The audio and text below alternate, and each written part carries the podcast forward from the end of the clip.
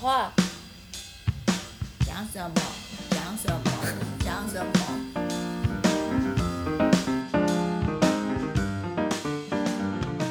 各位听众，大家好，欢迎收听《Sky in the World》再次的播出。我们今天是人物专访的单元，那我们这一次又来到了我们十年特辑吼，全台唯一可以做十年回顾特辑的 Podcast。十多年前，我们呢访问过我的同学哦，那个时候呢，这位同学的名字叫兔魔啦哈，然后我不知道现在呢他想要叫什么名字啦。当初呢，我们那个访问这位同学的时候，他是非常的害羞哈，跟我说不可以哈谈他的这个人生之类的，所以呢，那我们就谈一下我们的另外一个面向，那就是旅游。所以他他那个在十多年前的节目里面跟我们分享了他去香港跟美国啊旅游的一个经验。那十多年之后啊。果然，兔魔同学蜕变成长了啊，愿意接受我们关于职业方面的访问啊。好哦，那我们就来请这位呃已经成长好了的兔魔同学来自我介绍一下。来，嗨，各位听众，大家好，我叫做陈怡，是我国中的绰号叫做兔魔。好，那说一下为什么你叫兔魔？就是我记得是国中的时候，有一个同学帮我取的绰号。不知道是不是有一首歌或者是什么跳韵律舞的时候，就会说 one more, two more, right？我那个时候就是我的前面的牙齿又特，它现在还是很大，特别大，然后又还没有动过手术，所以特别的突出。哎，所以他们就联想到兔子的兔，然后再加上那个 one more, two more，就变成兔魔了。那谁是 one more? I don't know，不知道。那可以请问一下兔魔同学，现在正在从事什么样的行业？哦，我现在是小学的老师，然后我的学生是一年级的小朋友。那目前是在美国的公立小学教呃中英文双语的呃一个班级。那这样算是公务员吗？听起来好像是公务员啦。但是跟真正的那种联邦雇员啊，或者是州政府雇员又不太一样。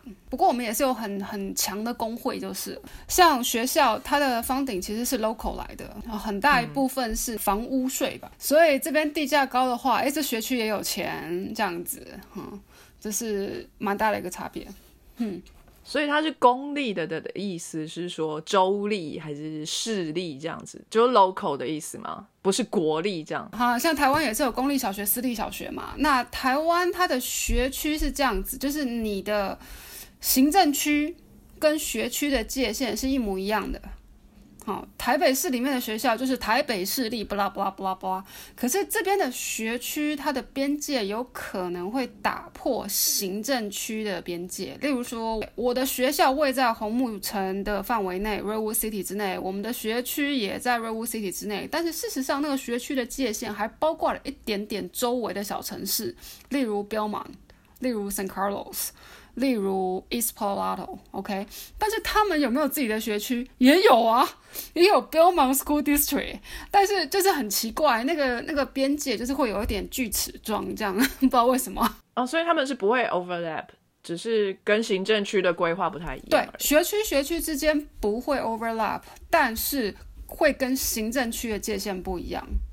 嗯，那如果要说到 overlap 的话，其实有些状况是好像看起来好像是 overlap，就是说，因为学区呃有分几种学区，有一种是只有 K 到 eight，所以它就是只有国小跟国中，那他的小朋友还是要念高中啊，对不对？所以我们就变成那些高中学区的 feeder school，所以也就变成说，哎。这个高中学区的学区把我们学区包挂进去了，那这样你说有没有 overlap？呃，我先理清一下哦。首先，先介绍一下 K to eight 的意思。K 就是 kindergarten，right？就是幼稚园。OK，对。Eight 就是八年级，right？对。八年级上去就叫做中学了，right？就是高中，这边高中是九十、十一、十二四年。OK，好。然后什么叫 feeder school？呃，就是我们的学生毕业了之后去他们那边，我们喂他们吃学生。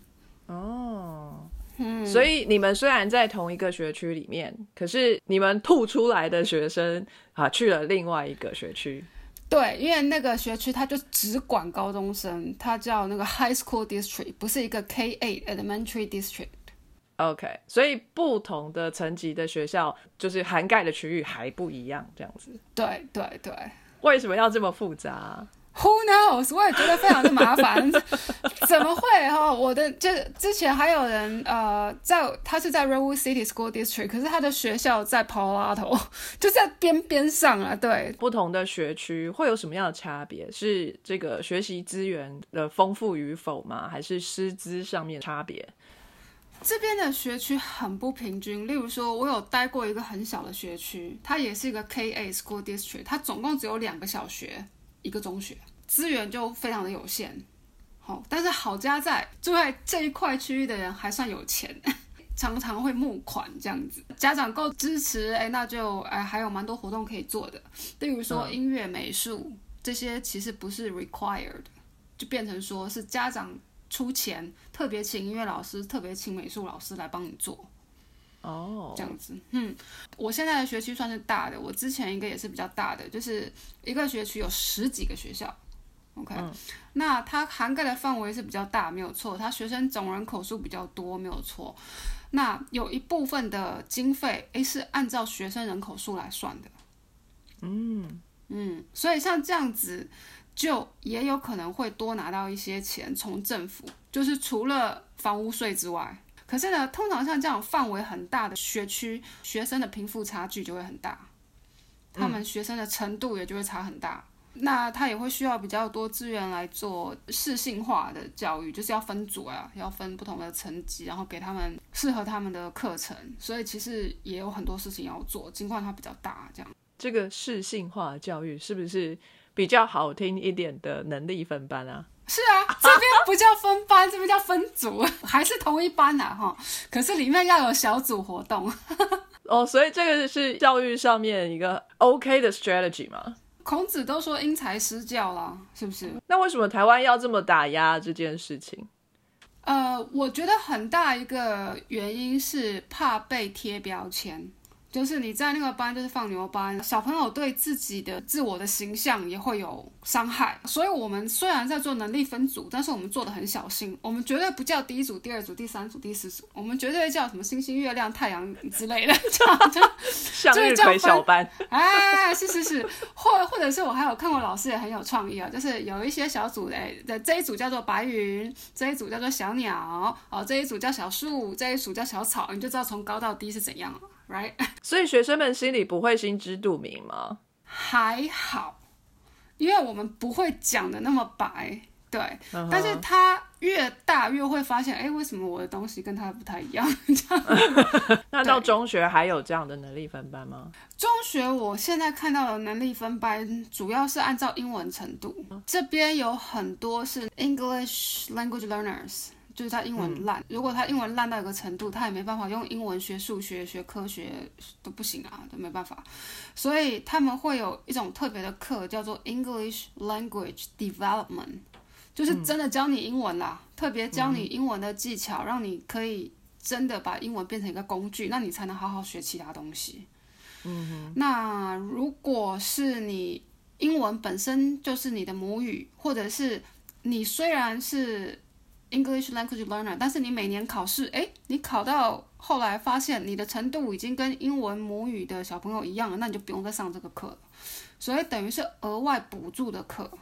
我们大家都知道，美国是一个种族融合的国家，他们都已经融合了几百年了。然后大家呢，都还是各自讲各自的语言，英文的程度还是有可能到中学都无法用英文来学习。你就知道有多可怕。虽然美国民族大融合已经很久了，但是随时都会有新的人又加进来啊。他可能已经是五六年级的，诶，他才搬来美国，在他之前全部是西班牙文。但是移民有这么多吗？量这么大？真的有诶，我跟你讲，我们在现在我这个学区有 KA 嘛，它就还有特别的 newcomer program，还有 newcomer class。哦，就是还可以组成一个班级，一个班级大概多少人？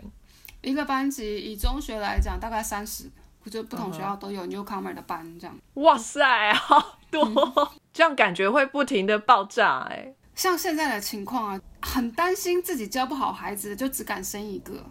嗯，然后不 care 的就生一大堆。所以就变成说，哎，他们还是达成平衡了，不太 care 怎么学怎么教的，哎，就变多了。然后很 care 的，然后可能特别用力努力用心教的反而变少了。总体的量来说没有变化，但是品质上来讲有一点变化，有点变差，这样的意思。对，就至少就英文程度上来讲。那在适性教育的状况下面，会造成阶级更僵化的这个状态吗？就是说家里没有那么的有钱，比较没有在照顾小孩，然后变成说，哎，小孩在学校的表现可能也没有那么好，可能不是他真正的智力上面有什么问题，而是呃没有。花那么多心思在学业上面，回家就玩啊，反正爸爸妈妈都在忙啊，没有在管他们，就变成他们在在那最地平上的那个 小草班，这样会影响到他未来的发展吗？呃，我觉得我可能要澄清一下，就是说他是小草组，所以他的班里面还是有天空组的学，呃，就是白云组的学生哦。对，所以可能是说，呃，一天当中可能有英文小组，哈，有数学小组。好，但是有没有全班的英文课？有，有没有全班的数学课？有，OK。只是在分小组的时候，我们知道哦，这一群小朋友他可能连呃一年级的基础都还没有打好，所以我们赶快把他一年级的补起来，这样子他正常课听二年级的课，哎，就是全班大组的课，他比较容易听得懂。是这样子，所以说，呃，会不会因为给他提供的资源比较差，然后他就没有办法进步？这样子，我觉得这种状况是看老师啊。就是如果你在带那个小草组的时候，你就觉得啊，他就是不会了，那那那你干嘛分组？你就不要教了嘛，对不对？那就是我们老师至少在我受过的教育，就是师师资培育的过程，就是说。我们会希望每个学生都达到他的百分之百。但是他能达到百分之八十，我们就很开心了，这样子。但是如果我们的期望值只有百分之八十，那他能及格的几率就不高了。就叫 keep the high expectation 这样子。那我觉得这个是很很看老师。所以这样也不会造成说整个人有隔阂啊，或是不会认识天空组的朋友们，还是有机会麻雀变凤凰。是，而且像很多就是不需要按照能力分组，例如说音乐、美术或者是团体的。那个种团体的 project，因为人各有所长嘛，说不定他数学不会算，超会画画啊，谁对不对？所以就还是在绝大多数的时间是一直性的一个班级，然后只有在特别需要加强的部分会有小组的那个 supplementary 这样子。这这份工作你做了多久？今年在这个学区是第二年，但是在这个小学是第一年。哦哦，你在这个学区里面换过小学这样子，对对，好了解了解。那你现在是一个小学老师啊？你小时候的愿望就是要成为一个小学老师吗？我妈都跟我说，我小时候的愿望都是说我长大要当新娘这样子。请问你当新娘了吗？还没，快了，快了，快了。哦，恭喜恭喜恭喜！谢谢谢谢谢谢。我小时候的梦想除了当新娘之外是盖房子，然后又要当新娘又盖房子，你好万能哦。反正就是跟家有关嘛嘛，都在家里这样。哎，有道理耶。所以巨蟹座吗？然后我连现在当老师也可以扯得上家庭教育啊，right？对对对对对，也是哎。哦，所以就是一个很爱家的人。听起来好像是。所以高中就是为了想要成为一个会盖房子的新娘，所以你就选择理组吗？是，然后那个时候就是理组嘛，就是要念物理、化学、英文。然后中文跟数学嘛，对我来讲，高中二年级是这五大科嘛，对。然后呢，我第一次念高二，第一次，第一次念高二的时候，第一次念高二的时候，五科里面就有四科被当掉，哪一科没有被当？中文，很好。果然是文组的料。然后呢，我就想说啊，怎么办？怎么办？那不然再念一次好了。再念一次高二。哎，再念一次高二。然后我就真的很认真念哦，都没有玩社团哦，还是有交女朋友了。可是物理跟化学就是还是念不起来。想一想这样以后盖的房子可能会倒，会压死人，这样也不太好。所以第二次念高二，认真努力了半年之后，就决定转文组了。哦，OK。哎，是每一个人都可以念两次的高二吗？还是你们学校比较特别？我那个时候校长给我两个选择，哎呦呦呦，搞到校长去了。对，搞到校长去，可能那个时候就是在学校还算蛮多人知道的人，这样子，校长也想要好好把这件事情解决，他就问我说：“呃，你要不要转学？”他说：“以你的状况，就是如果转到私立学校的话，他应该会让你继续念高三没有问题。那如果你要留在这里的话呢，那你就要再念一次高二。呃，哪一班我都让你去，这样子随便你选，这样子。哦，哎，我就说好，那不然我就再念一次高二好啦。从哪里跌倒，从哪里爬起来吧，就这样啦。丢脸就丢脸吧，这样。那你就变成全校知名的丢脸人物啊！哎呀，是没错没错，就是其他还有留级的人，可是没有人像我这么有名，所以我觉得我最丢脸。名人的这个重担，偶包都先丢掉，这样 对对，转组之后，你就到了文组的班级，可是这你又衔接不上啦、你又跳过高二的前面半年的文组课程。对，所以我就要自己补历史地理。其实还好啦，就是嗯多看几次就记起来啦。然后地理其实比较容易理解吧，就是有比较有因果关系啊，然后或者是，哎。地理讲因果关系还蛮怪，哎，没有啊，就是说什么地形就会长什么，这很正常嘛。对，哦，对，然后，然后在历史的话，就是发生什么大事，可是它有什么前因嘛？对，我觉得就是还是可以，就是推理推出来的这样子。OK，所以文组的课程对你来说比较容易上手，就是了我觉得还可以哎，嗯，我也不知道我可以，原来我可以，告诉大家要多尝试。对，真的要 多尝试。然后那个时候有一种东西叫做推荐甄选，嗯，就是如果你去推甄上了之后，你就不用考联考了，这不是爽吗？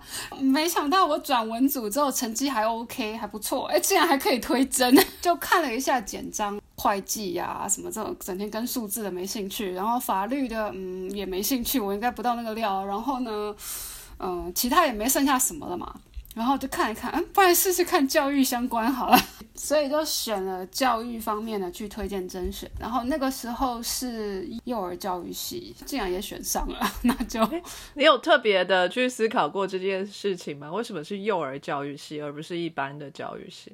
呃，在师院的部分，它有分几个不同的大领域，一个是幼儿教育，然后很明显就是小学之前嘛，一个就是国小的普通教育，那另外一个就是国小阶段的特殊教育。嗯，OK，那我觉得，嗯，这三个听起来，国小普通教育听起来太普通了，没有兴趣。然后特殊教育我还不知道是什么东西。哎，我至少上过幼儿园嘛，对吧？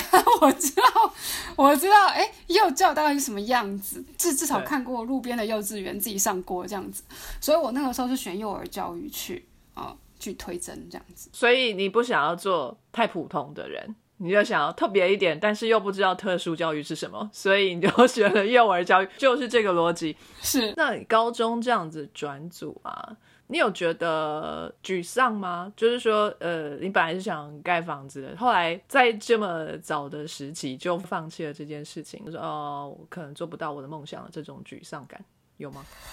我觉得还好哎。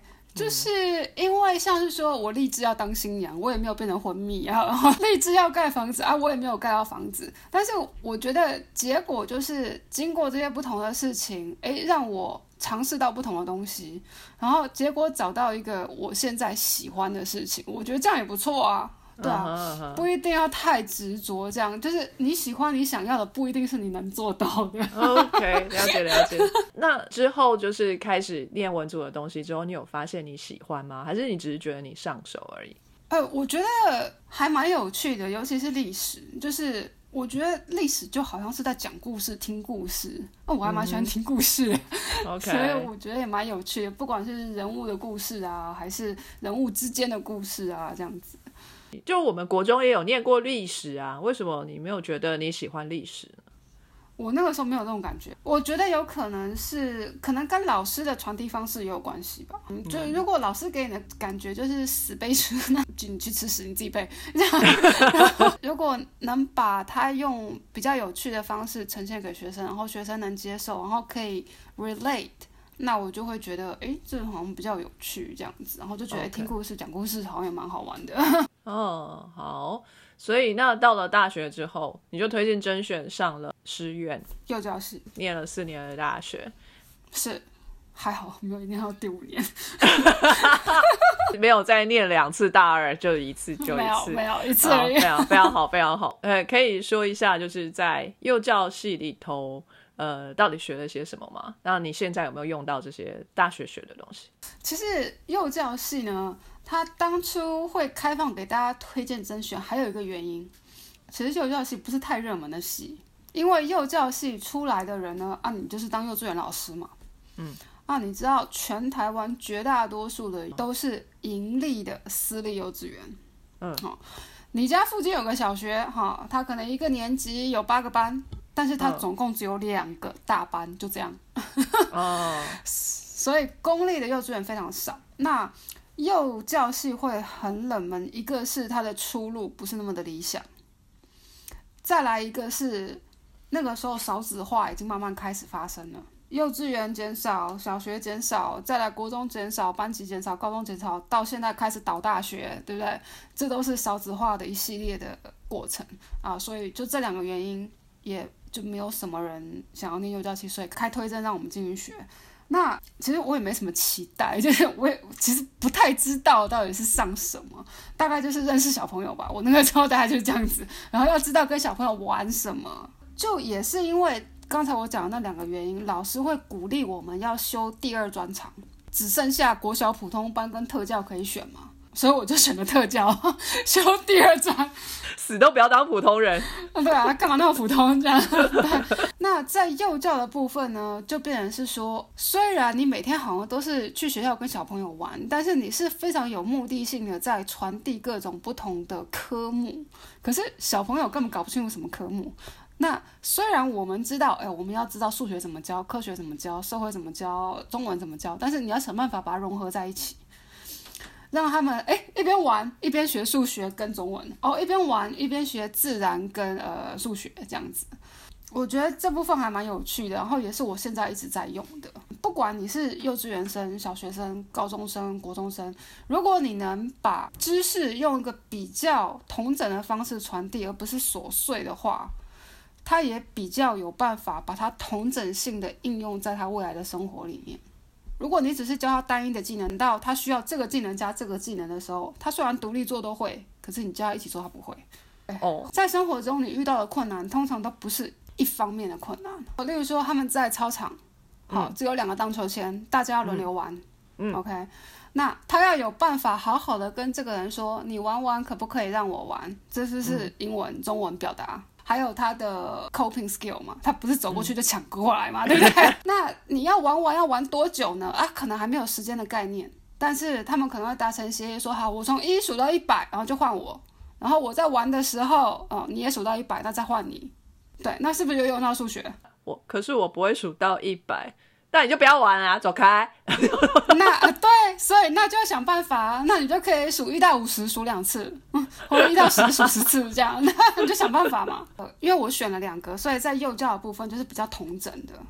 那可是到特教呢，又有一点，哎，好像相反，就是他什么不行，你就要特别帮他补什么，把他补到可以这样子。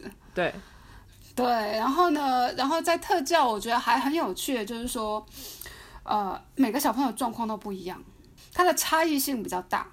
嗯，好、你幼稚园里面，你可能哎，就一个小朋友特别有状况，两个小朋友特别有状况。你在特教班，整班都这样，然后每个状况都不一样，所以就就非常有挑战性，然后我也觉得非常的有趣，这样子。那也认识很多不同的障碍类别，那针对他们可以怎么样呃去提供协助，这样。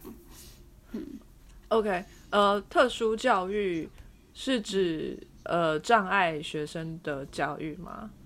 呃，在台湾，特殊教育其实包括身心障碍组和资赋优异组，都是属于特教的方面。那我我那个时候选的是身心障碍组，哦，所以有分组。诶所以我们之前有访问过一个资赋优异组的朋友，因为资优小朋友长大他还是资优吗？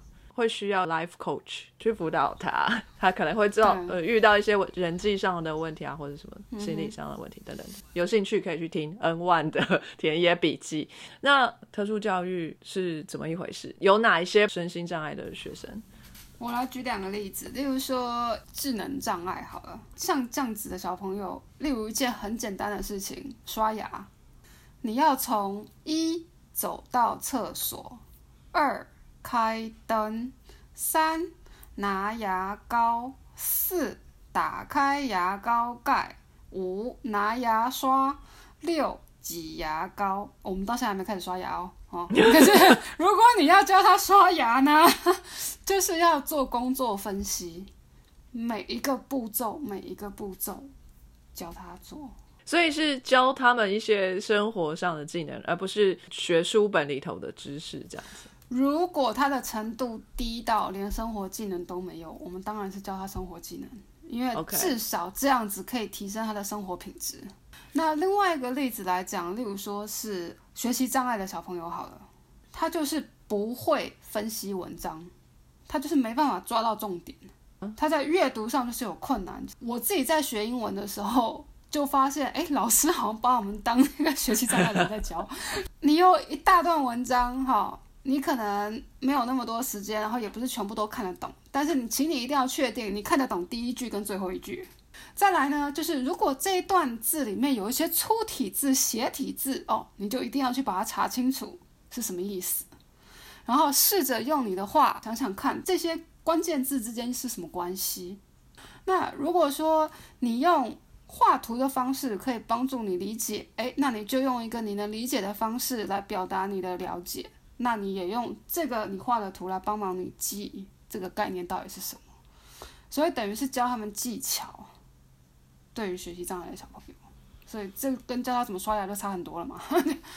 有就是这两种吗？呃，还有其他像是情绪障碍的部分，他可能没有办法控制他的情绪、o k 然后伴随着一些我们不希望看到的行为，好，我们要先让他认识自己的情绪，然后遇到这样的情绪的话，哎，你有一二三这三种工具可以使用，哦，你遇到另外一种情绪的时候，你有一二三这三种工具可以使用，嗯，让他们有办法处理不同的情绪，所以你可以发现，就是除了智能障碍的小朋友之外，其他的小朋友他们都只是需要不同的工具而已，嗯嗯嗯。嗯，去处理他们没有办法处理的问题。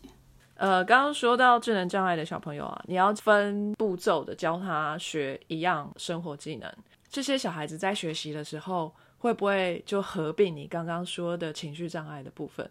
就是说我就不想学，为什么我要刷牙？哦，我讨厌刷牙。呃，要是他这闹脾气怎么办？不管就是大人小孩，正常的不正常的，奖励都是很有用的。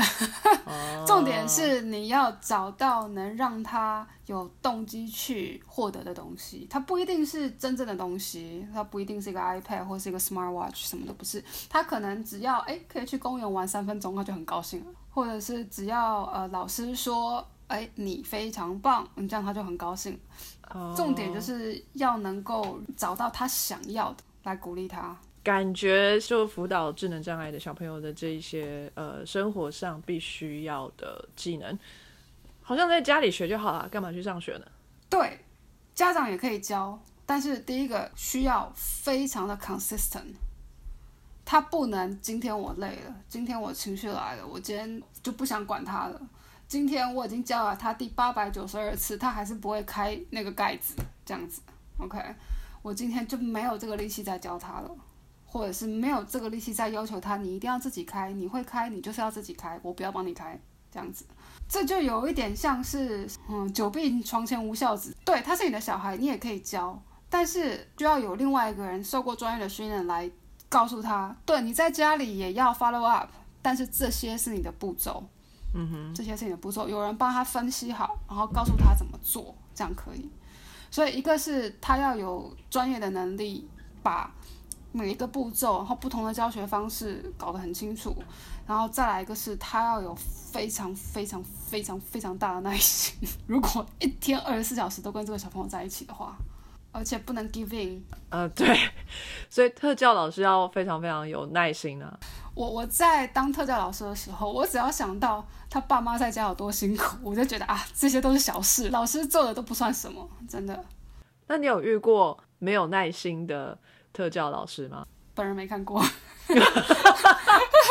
所以特教老师的唯一 requirement 就是要有耐心。我跟你讲，从我在那个美国念书又念特教，然后。我班上的同学，我们系上的老师哦也都是，就是因为我是国国际学生嘛，英文也不是很很顺畅，他们都非常有耐心的听我讲完我的问题，或者听我报告完，这样子，就是他们就已经是这样了。你本来就是一个很有耐心的人吗？还是是在念特教系的时候培养出来的？我觉得我是学了之后才喜欢，然后喜欢了之后才发现，哎，我好像也做的还不错。就像我当初选幼教系去推甄，我根本也不知道我好像可以做教育，喜欢当老师，喜欢小孩。我是就是没有什么偏好，没有什么好恶，然后进去学了，诶，学好了，诶，做也可以做好。那诶，一直做一直做，就哦，原来要这样才能做好。那通常就是教一次不会，教两次，教两次不会，换个方法再教第三次，哦，第三次不会，再再想另外一个办法，然后或多一个什么辅助，再教第四次这样子。我本身可能不是特别有耐心，也不是特别想当老师，可是呢，学了之后就会了，会了之后就用用了还算上手，然后过程之中，哎，就慢慢培养起来了。那包括耐心的部分。所以你大学的时候有实习，就是真的去教特教的学生。因为我是有修幼儿教育跟特殊教育两个都有嘛，所以我大五实习可以选说我要去幼儿教育实习，诶，那我就是先拿幼儿园老师的教师证，或者是我选特教实习，我就先拿国小特教班的教师证。好，那我那个时候就觉得，嗯，幼教特教比起来，我还是比较喜欢特教，那我就去特教实习好了。所以就真的是有去呃实习了一整年。就是整个大五，然后如果你还要再拿幼儿的话，就又要再一年。那个时候是可以用换的，就是说你有一张合格教师证了，合并你有修过另外一个教师证要求的学分，你就可以去申请那个教师证。也就是说，像我的状况，我大五实习拿了特教的教师证，对不对？诶，我有合格教师证了。好，我再拿着我的幼教系的学分，跟他说，诶，请你给我幼稚园的教师证，他就给我了。哦，所以真正实习只要去一种，然后你可以拿到两种教师证。好像有点像那个一罪不两罚这样子，你实习一次就好了，够了，够了，够了，这样。所以在特教的实习里面，你在台湾实习吗？你有觉得学校的教育在实习的时候都能用上吗？在台湾的状况是这样子的，我实习的部分是在所谓的资源班，不是特教班哦，哦叫资源班。所以这边的小朋友就是要么就是非常轻度的智能障碍，要么就是学习障碍，要么就是过动情情绪障碍，或是自闭症很轻微的自闭症。我是觉得都还蛮能学以致用的。但是教育这个专业，我觉得有个很大的特点就是，你学了你用一次，哎，可能还觉得有点卡卡的，你多用几次之后，把它内化了。就是你会找到，对，这是一个方法，教科书这样教我。可是以我个人的 style，我会比较希望用什么方式来呈现。好，这是这是第一个阶段。那再来第二个阶段，如果我有办法把自己的部分顾好了之后，我就还可以再去顾到学生的状况。就说这个小朋友他可能就是特别内向，那我可能要用怎么样多加一个什么样的方式来适应这个学生？或者是这个小朋友呢，就是。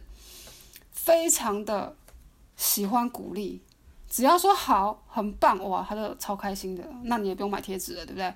然后，所以就是学的是理论，你要有办法用你个人的方式呈现出来，然后再配合学生的状况，这样子就可以达到蛮好的效果。我在大五实习，我有两个资源，一个是我在大学里面的教授，他叫实习指导教授。OK，还有一个就是我那个学校带我的老师叫做实习辅导老师，他们会提供教学法或是教学上面的建议，他们也会给你呃心灵上的安慰。对，而且这是规定了，每个月都要开会的。OK，好，然后这个是一方面，就是我有外来的资源。然后另外一个方面呢，是我觉得我自己本身就比较倾向于呃解决问题。就是对我有这个困难，我试了一次不行，两次还是不行。好，那我就再想别的方法。那我我觉得我比较不容易说，呃，好难过，怎么这次试还不行，好想哭哦。这样我觉得还好，我不太会这样子。那我们跟家长的差别是，我们带这个学生顶多带一年两年，家长带一辈子。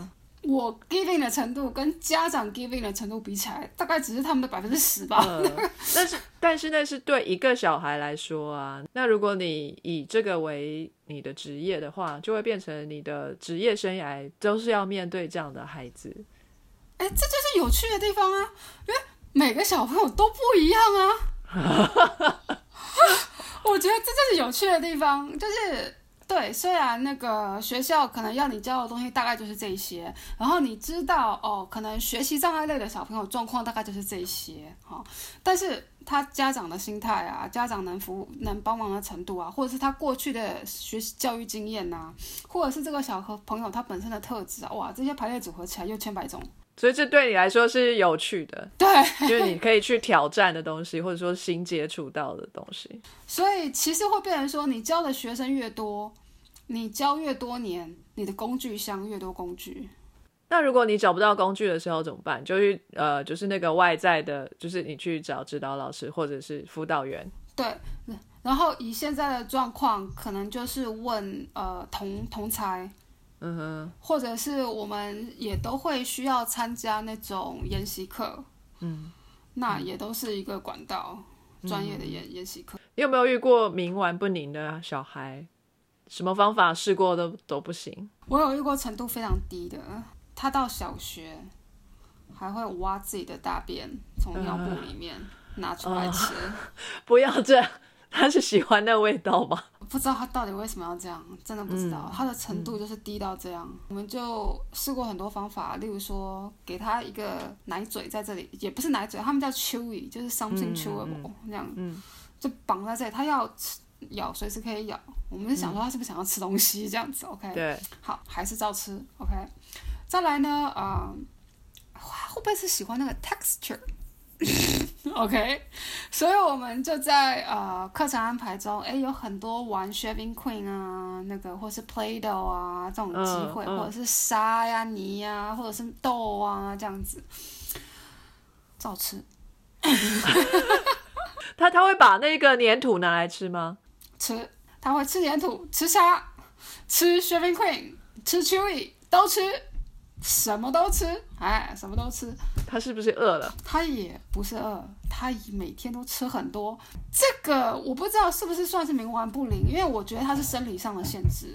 对对对。所以最后呢，我们就建议家长，哎，请你帮他穿那个超级玛丽兄弟穿的那一种，有没有？就是裤子啊、连衣啊、吊带啊，他的手，除非他能从嘎吱窝这里伸进去，不然他抓不到屁股。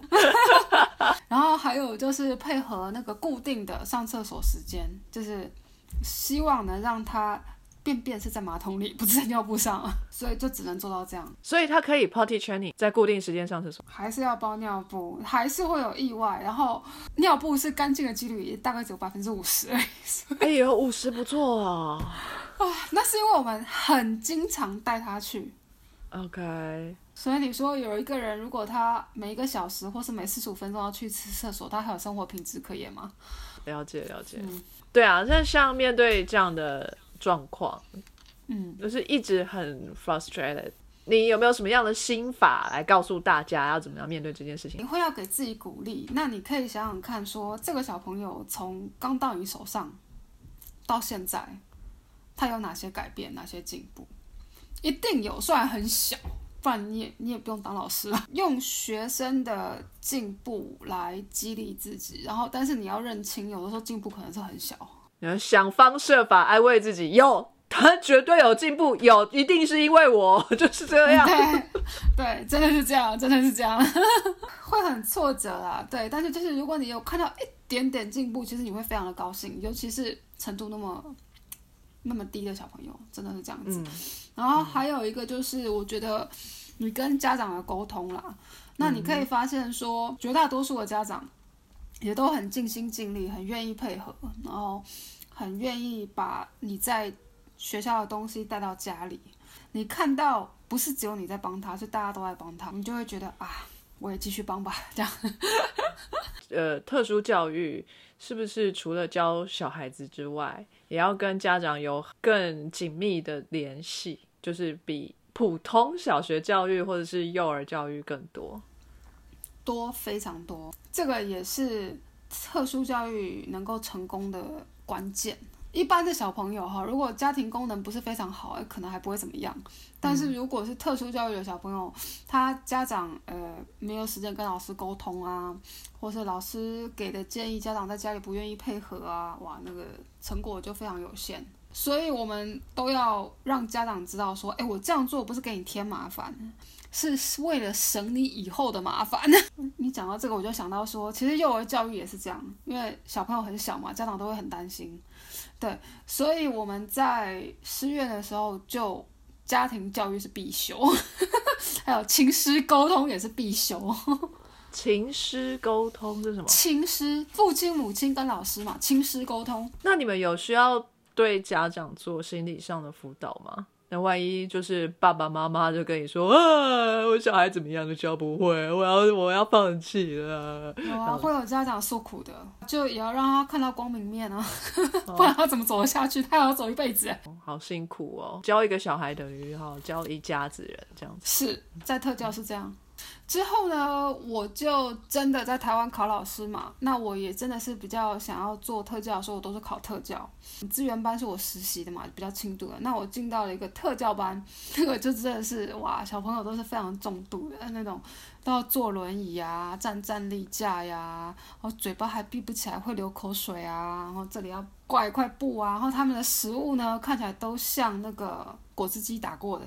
这样这样才能吃，这样子非常重度。可是他们还是会有一些就是很可爱的地方，例如说我们帮他上课嘛，他们通常都是对音乐啊或者是声音啊、光啊有兴趣这样子，所以我们就会有很多不同的按钮给他们啊，让他们按，然后就会发生什么事情啊这样子，或者让他们选啊，哦，你看到这个是红色还是黄色哦，他们会选这样子。虽然比较重度，但是真的很单纯、很可爱。例如说，我们只要随便拿一个新的东西出来，他们就很开心了，因为他们很多都是肢体障碍的，然后我们就会把他想要拿的东西拿得远远的，让他来拿。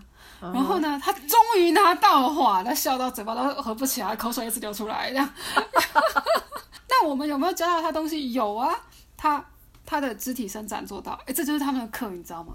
让他们的关节活动度变大。这样子，当然这个是在那个物理治疗师的指导下设设计的，所以还要配合物理治疗师。有像这种这么重度的小朋友，通常都会配合物理治疗师、职能治疗师、语言治疗师，甚至适应体育的老师等等。所以就是跟他们要做一些咨询，这样，然后由你们来进行 daily 的 training 这样子。嗯，他们有一些会提供直接服务。有一些会提供咨询，有一些是两个都有。那我们可以做的是，例如说，呃，在咨询的时候是这样，例如说，我们想教他什么什么什么什么，那以他现在的这个状况，我们需要准备什么东西，可以让他告诉我们他的答案，或者是他选择的东西，这样子。好，例如说，有一些小朋友他的头还有控控制能力，然后他可能也还看得见，那可能有那种戴在头上的。然后它有个光射出来，然后它可以这样哎来选，用光来指，看是指哪一边。然后有一些人是没有语言能力，可是有那种按了会讲话，然后你可以录音，你可以录不同的声音在里面，然后按它就会帮他讲话的这种东西也有，所以他也可以用这种方式来表达，就有不同的按键这样。吃饭，对，或是你还要不要吃？要不要这样？给他选择题。对，像这个就是语言治疗师来评估说他适合用什么方式表达嘛。嗯，对，那你看，如果语言治疗师觉得，哎，他的认知够，但是你要物理治疗师看他有没有脖子的控制能力啊，够不够稳定啊？他是头比较稳定呢，还是手比较稳定？他手比较稳定呢，他有精细到手指的部分吗？还是他只能这样拍？嗯，对，他能转吗？这这这好像医生在开刀之前要先会诊各个科的医生，这样子去治疗这个病人。没错。特教班的小朋友开 IEP 那个个别化教育计划会议的时候，就好像在会诊一样。啊，好有趣哦！题外话，上次有听到一个故事，就是在日本有一个人，他有一个很偏激的想法，就是这个社会如果是这样子的小朋友比较障碍啊，或者是年纪比较大已经失去生产力的人啊，那他他就觉得这些人不应该存在在世界上。这是社会的负担，所以呢，他这个这个想法已经激化到他会去杀人，然后他呃还特别选了这个职业是在老人院还这个照护中心对照护中心工作，然后他是里面的呃照护人员，可是他就趁机杀了很多人，然后其中包括了一个小孩子小女孩，就是智能障碍可能还蛮严重，就像你刚刚说的那样，他就觉得这个小孩子存在世界上是没有意义的。为什么要花这么多资源在他的身上，杀了他一了百了？然后他不觉得他有任何的犯罪，他觉得他为世界做好事，这是这个罪犯的心中的想法。但是这个小女孩的母亲，虽然说小女孩过世的时候是十多岁，那她也没什么语言能力，可是这个母亲陪着她十多年。那个女儿过世的时候，她心中当然不是一个放下大石头的感觉，她也是非常非常的哀伤。虽然小孩长了十多年，没有什么太大的进步，可是光是看她每次打开电视就在播，每次都一样的卡通，可是看到那个卡通那个小女孩脸上的可爱的笑容，那个母亲心中就无比的快慰。然后现在就再也看不到那么灿烂的笑容的时候，这个母亲还是非常非常的难过的。这样，嗯，对，所以这个小女孩存在世界上有一个意义。而且非常的重大，就是对她母亲来说的一个重大意义。那每个人都有这样的存活下来的权利，哦，这个是人权的部分啊。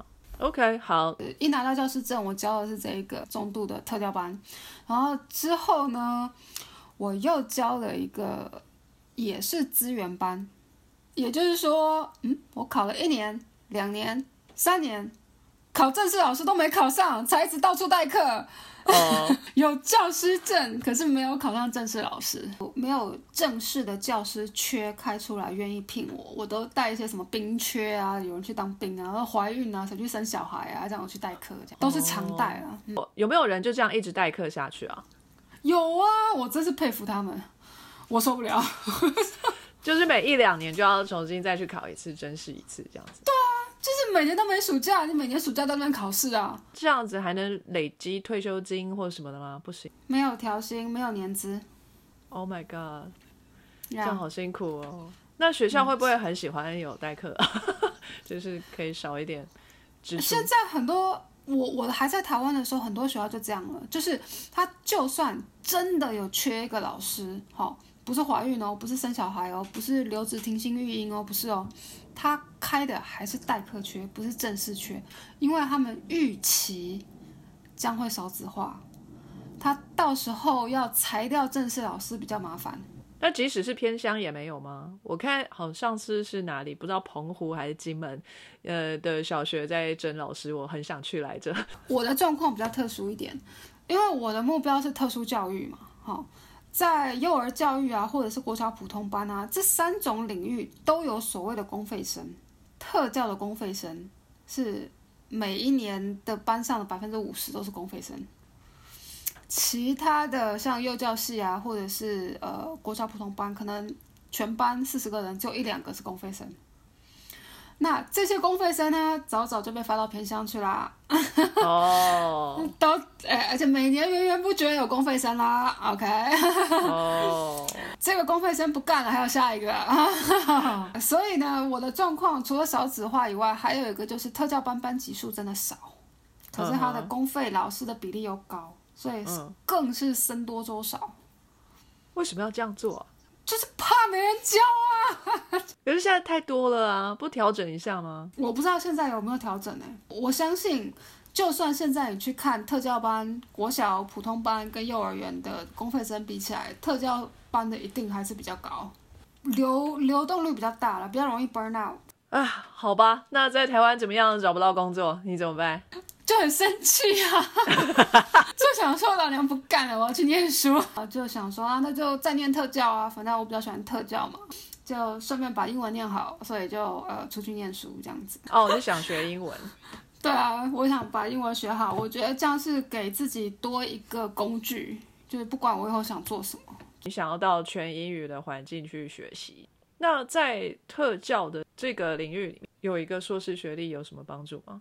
在台湾，我想应该就是只有薪水上的差异吧。在工作都是一样的，工作还是每天在那边，哎，不要吃大便啊。应该是会有比较更进一步的发展，因为例如说每个师院都有所谓的特教中心，师大也有所谓的特教中心，那他们的工作是辅导当地的学校，好、那也可以辅导特教老师们，所以就有一点像是老师们的老师这样子。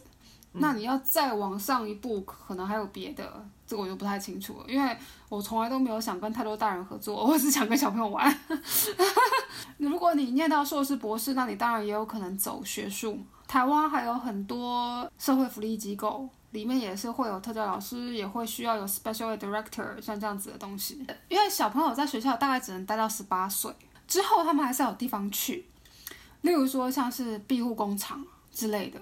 就是有一些社会的上的福利机构已经脱离教育了，但是还是在照顾身心障碍的这一群。然后他们也会需要一些辅导员，嗯，就大学毕业的这个学士背景是不足够的嘛？大学还是会做比较基础的，例如说，你可能真的就是在那种机构里面一对一的辅导员，OK？对。但是这个机构里面可能有十个八个辅导员，那你需不需要有个 director？、哦哦，OK，所以等于管理阶层。对，或者是在呃特教中心帮忙研发教材的，这边就是硕博士生，比较有可能的出路。那你有想当这些人吗？